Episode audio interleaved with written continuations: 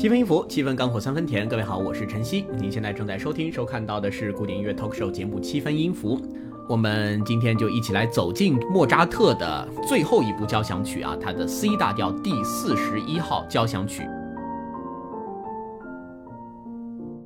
好，我们刚刚听到的就是卡尔伯姆执棒柏林爱乐乐团啊演奏的莫扎特他的 C 大调第四十一号交响曲《朱比特》当中的这个第一乐章。这个选了卡尔伯姆啊，是因为大家如果去 B 站上搜这个作品的版本的话，会发现卡尔伯姆的这个人气非常高。一九七五年的这一版，当时的现场被认为是神演啊，能能这个 B 站还是一个非常，就是很多 UP 主对于古典音乐的这个品品味还是很有见解的。我觉得，往往标了神演的这个标签啊，都不会太差，最多有争议啊。但卡尔伯姆毫无疑问，他的很多这个音乐的处理啊，都被认为是。就是被认为是教科书的这样的一种方式啊，所以放在我们今天的节目当中播放啊，也应该是很多我们的呃听友、很多的爱乐者比较喜欢的一位指挥家。许新明回喜欢卡尔伯姆演出了莫扎特音乐中的憨厚和天真啊，他这个属于戏剧性不是那么强的，还是比较严谨的这种演绎。好像大几回说啊，莫扎特的歌剧也非常精彩。呃，莫扎特呢，总的来说，在听他的这个音乐作品当中啊，像是，呃，朱比特这种风格呢，并不是属于他对于公众来说最主流、最熟悉的那种风格啊。大家听的最多的不会是他的交响曲，所以这也非是为什么我们今天节目一开始就提到最有影响力的那是歌剧跟这个协奏曲啊，还有一些比较脍炙人口的小作品。但是我们也要知道，这个他的晚期交响曲啊，其实也是到达了一个非常高的成就啊，是属于他的这个创作类型当中相对有一点点低到的，但不不是不意味着人家写的不好啊。这个就像是贝多芬的协奏曲一样，贝多芬的协奏曲有时候也会容易被低估，因为贝多芬的交响曲跟室内乐太亮眼了。但是不是说他协奏曲写的不好？那莫扎特也是一样，协奏曲写的相当精彩，但是交响曲也依然在最后的这一批里面有着不俗的这样一个功力啊。好，欢迎大家继续点赞啊！我们今天已经两千多人了啊，但是我估计今天这个不会到十点钟啊，我估计还有半个小时左右。二三乐章呢，我们更多让大家聆听一下。哎，我也有点说不动了。呃，我们等会儿来听一下二三两个乐章啊。这个二三的乐章呢，呃，基本上在这个作品当中，它不属于一个重点啊，它最重点的还是一和四，尤其是这个第四乐章。这个中间所谓副格式的这种手法，是它很有代表性的一个做法。那二三两个呢，我们可以聊一下其中的第三乐章啊，就是海顿和莫扎特呢，他们在交响曲的这个第三乐章当中是喜欢用一个小步舞曲来写作的，因为最早交响曲啊，它其实没有这个第三乐章，就是在海顿最开始的时候，人家那交响曲是三个乐章的，但是三个乐章总感觉缺了什么，而且那个时候其实已经有协奏曲了，协奏曲也是三个乐章。那它跟交响曲的区别就变成了只是前面一个独奏乐器的这个区别，所以有点太弱啊。那么因此海顿的这个交响曲创作当中啊，把这个第三乐章加成了小步舞曲。那莫扎特的交响曲呢，基本上是维持了这样的一个风格啊，很典雅、很清新的感觉。做出改变的依然是贝多芬啊。贝多芬的九首不要看数量少，小步舞曲用的很少啊，他用的是这个谐谑曲居多。另外第三交响曲还用了葬礼进行曲，对吧？当然，叫葬礼进行曲放在第二乐章。洪崖大几回把凯顿跟交响曲的莫扎特的交响曲混在一起很难分。对我们当时应该有差不多一年了，聊这个海顿爸爸的音乐作品的时候，好像给大家做过这个测试啊，就是把海顿、莫扎特、贝多芬的这个交响曲不知名的那些拿片段让大家听，基本听不太出来啊。西西公主电影里面国王的饰演者卡尔海因茨伯姆是大指挥家伯姆的儿子，哇，这个我并不知道。长知识了，等去看一看。好的，行，我们再来听一下啊！谢谢大家的关心，大家继续多多点赞啊！我们二三回来的时候，应该差不多就有十万赞了。我们来听一下第二和第三两个乐章啊，还是来自于卡尔伯姆和这个柏林交响乐团的演奏。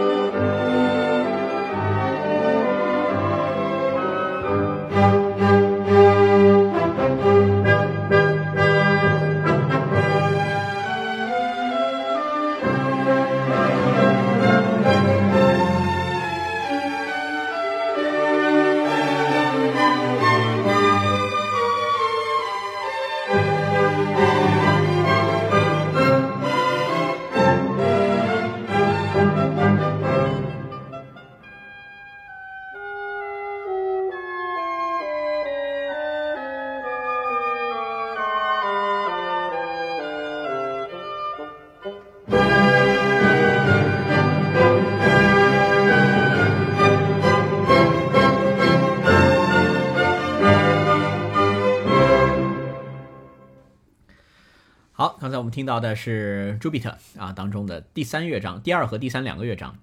这个大家的讨论还是非常热烈的啊。没错，卡尔伯姆之棒柏林爱乐团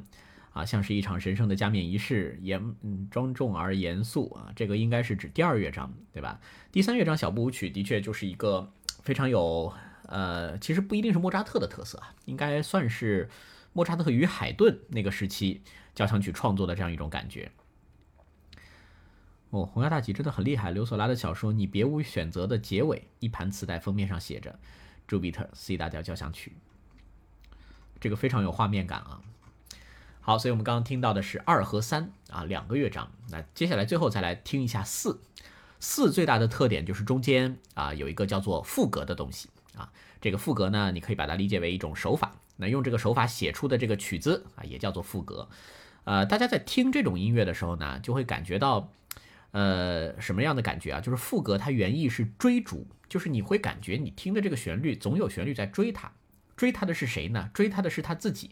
只是他这个自己呢，就有点像是，就是要么调不一样啊，要么有一些变化，跟他长得很像啊，可能是这个 A A 一 A 二 A 三 A 四啊，长得各种各样同样的兄弟姐妹在不断的有追逐，有变化，还有不断的新的成员加进来，所以这个呢，其实是比较典型的。在莫扎特之前啊，这个巴洛克时期的复调音乐当中最多见的，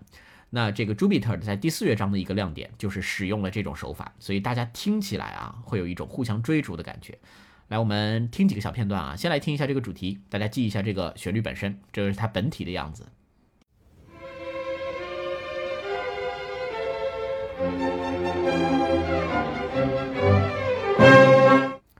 对吧？一个很简单的旋律。啊，但是后面呢，它会逐逐渐的有它的变化啊，在跟它一起进行音符的游戏。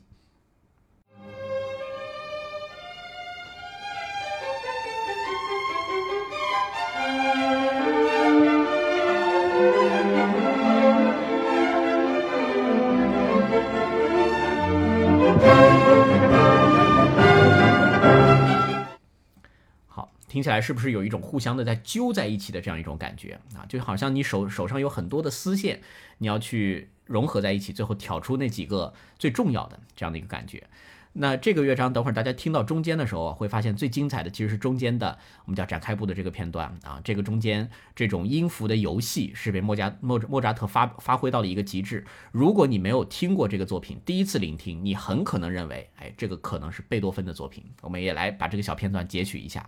这是蛮典型的，在贝多芬作品当中也能看到类似的例子。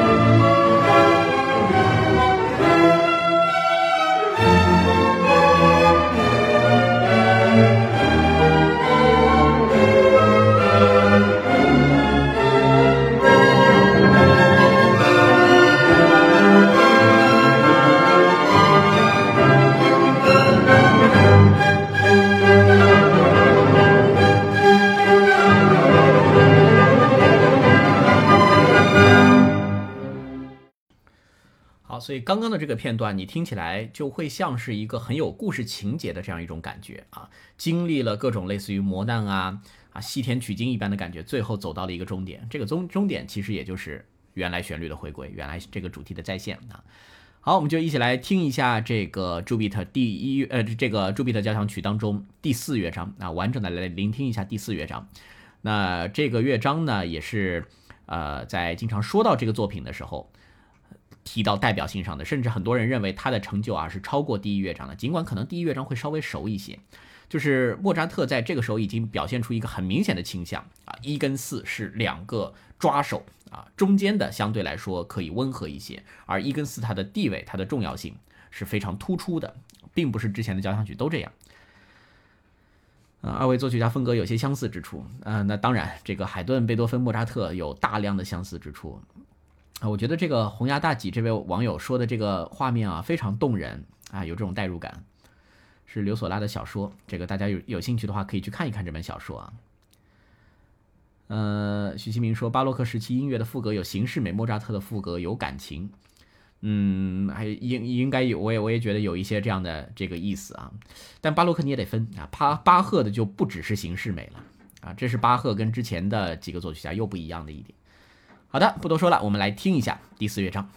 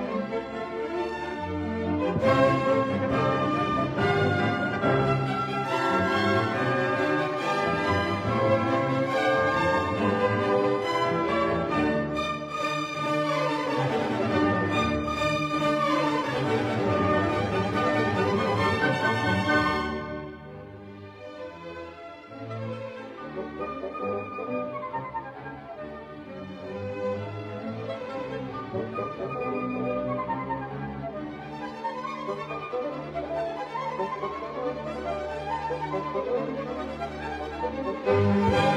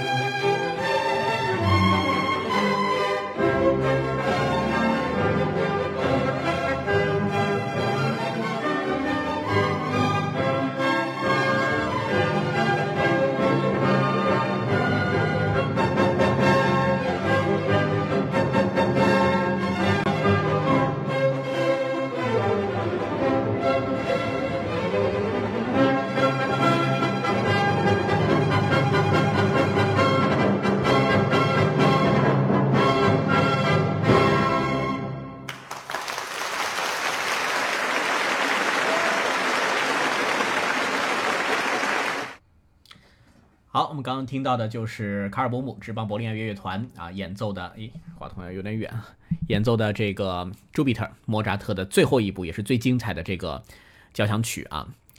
呃，所以节目的最后啊，我们来想一个事儿啊，就是我我清楚的记得，应该也有一年多以前了。其实莫扎特的作品呢，在节目当中分享的没有那么多啊，没有做专题分享这一部作品。这个莫扎特上次我们做专题分享单部作品，应该是他的这个 A 大调单簧管协奏曲。我如果没记错的话，当时好像在最后的时候就跟大家一起聊了一个问题：虽然历史没有如果，但如果莫扎特活到了贝多芬的年纪啊，贝多芬五十七岁，对吧？莫扎特如果再多活二十年，音乐史会怎么发展？会非常有意思。就是。因为刚刚这个作品当中，莫扎特已经展现出了自己和那种所谓年轻的时候大家给他那些标签化的风格完全不同的自己。这个作品你不会想到任何的所谓天真烂漫啊这样的一种感觉啊，孩童般的童趣，这都不是这个朱比特的主题啊。你能想到的就是一种非常崇高的庄严的精神啊，还有作曲家的这样的一种呃生，我觉得这个作品中会有一种类似于生命力的东西。你可以在这个作品当中感受到，但是他又跟他最后的这个像单簧管协奏曲啊，像他的这个安魂曲啊，又是不同类型的作品，他又没有那么沉重啊，所以这是朱比特呃作为一个呃值得反复聆听啊，值得深入去研究的作品，我觉得这是它的价值啊。好的，也非常感谢大家今天的陪伴啊，今天这个后半段我确实就我也有点说不动啊，我今天回去呃就是这个这个等会儿回去赶紧赶紧早点休息了啊。有还是不太舒服的。啊，那也非常呃非常感谢啊，大家这个继续的十二点二万的点赞啊和六百的热度，我们有这么多朋友打赏了，哎，我下次要养成习惯啊，我要感谢一下各位打赏的观众啊，我们从下次开始会记得啊，嗯，今天的人数也很多啊，这个大家如果记得啊，在我的听友群当中啊，如果你有什么想特别想听的，想听我跟大家一起解读分享的音乐作品。啊，可以在听友群当中告诉我，呃，这个呃，任何的这个古典音乐的作品都可以啊。来，经典九四七回复晨曦啊，就可以入群。我把入群方式再打一下，